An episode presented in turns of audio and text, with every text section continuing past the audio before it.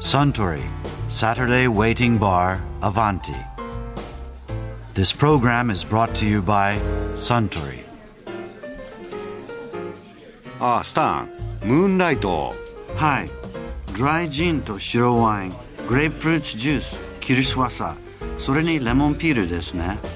グラスの中で一足早いお月見ってわけですよ今度のお月見は10月6日でしたっけ？ええあお月見といえば以前あちらのカウンター席で小笠原流霊法宗家の小笠原慶祥斎さんがお月見の作法のお話をされていましたね。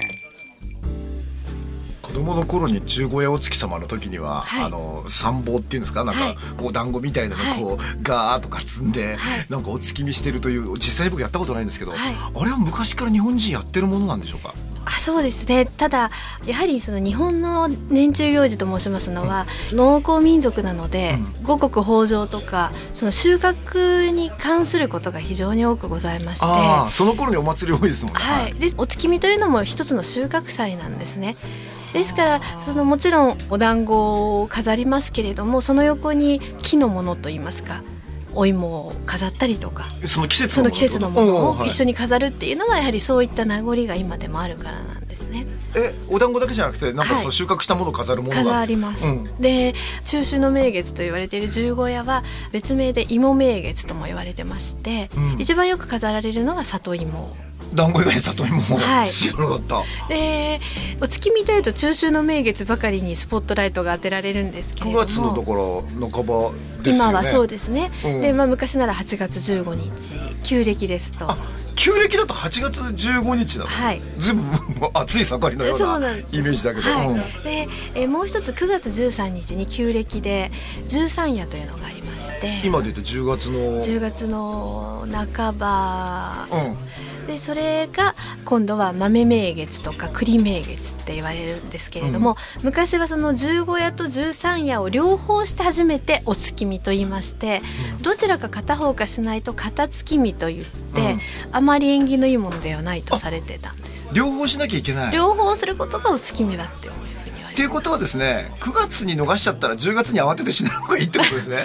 うん昔のその考えからですとそうですね。逆に言うと、はい、9月に女の子誘ったら10月は必ずもう一回デートができるわけですね。そういう理由付けにはなるかもしれません。なるほど、はい。いいこと聞いた。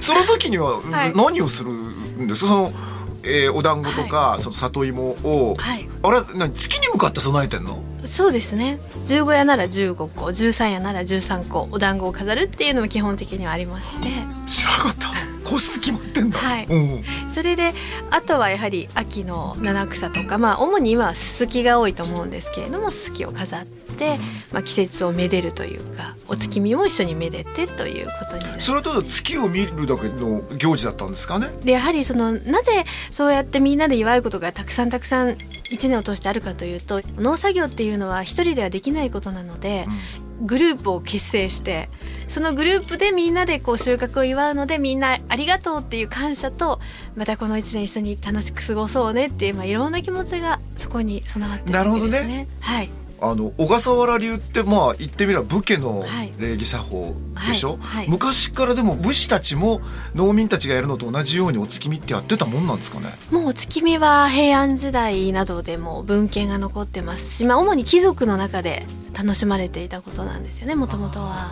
それはちょっと意味が違うのかもしれないね。若干また違います、ね、おしゃれさんみたいな。そうですね この季節だしみたいな。えーでもやっぱり日本の年中行事って平安時代から流れてきたものが多いんですけれどもですからもともとは貴族がしていたものなんですけれども、やはりそれには季節の変わり目っていうのが、まあ、四季がはっきりしているのでやはりその例えば五節句って言われているようなものも季節の変わり目なんですよね。つまりあの五穀豊穣だけじゃなくって健康少し体調を崩す時期でもあるのでそうした役を払いたいっていう気持ちもそういったお祝い事にはもともとはあった。んえそれはお月見のシーズンお月見いやお月見に限らずやはりその節句っていう季節節目節目にこういろんなことをお祝いしていくっていうことが。節句って5個もあります？あるんです。1月から9月まで。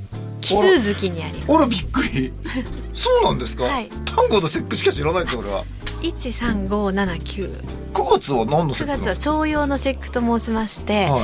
あの奇数が陽の数で偶数が陰の数なんですね、うんはい。そうしますとあの陽の数の極数というのが9ですよね。ああ。その9と9曲数で一番でかいとか、はい、それの9月9日が徴用の節句なんですが9と9が重なるということで重なる陽と書いて徴用で徴用の節句そこもやっぱり季節の変わり目なんで、はい。それは分かりますよ。それ旧暦でしょ、はい。で今で言ったら10月分ですよね、はい。むちゃむちゃこれから寒くなってきて、はい。い、きなり風邪をひくとかいうことですね、はい、ですから、まあ、お月見にも一緒に必ずお酒が伴うっていうのは、神様への感謝っていうこともあるんですけれども自分の身を清めたいっていうこともそこに入ってくるんですね。お酒不可欠なものなんですかじゃあ？やはり不可欠ですねなかなか有利な情報ですねこれもまた。ですから例えば今のお話の徴用の節句ですと菊のシーズンなので菊の花びらを浮かべたお酒を飲むと延命を得られるとかそういったことが言われるんです。うわー。そんなこと言っちゃったりして。ぜひお使いください。しかもその杯にほら月が映ってるよからとか言っても、えーいいと思います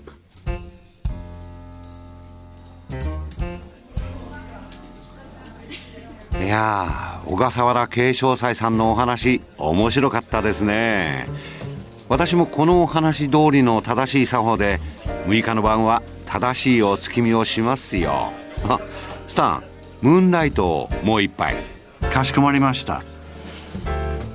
あところで私と一緒にもっと聞き耳を立ててみたい方は毎週土曜日の夕方お近くの FM 局で放送のサントリーサタデーウェイティングバーにいらっしゃいませんか面白い話が盗み聞きできますよ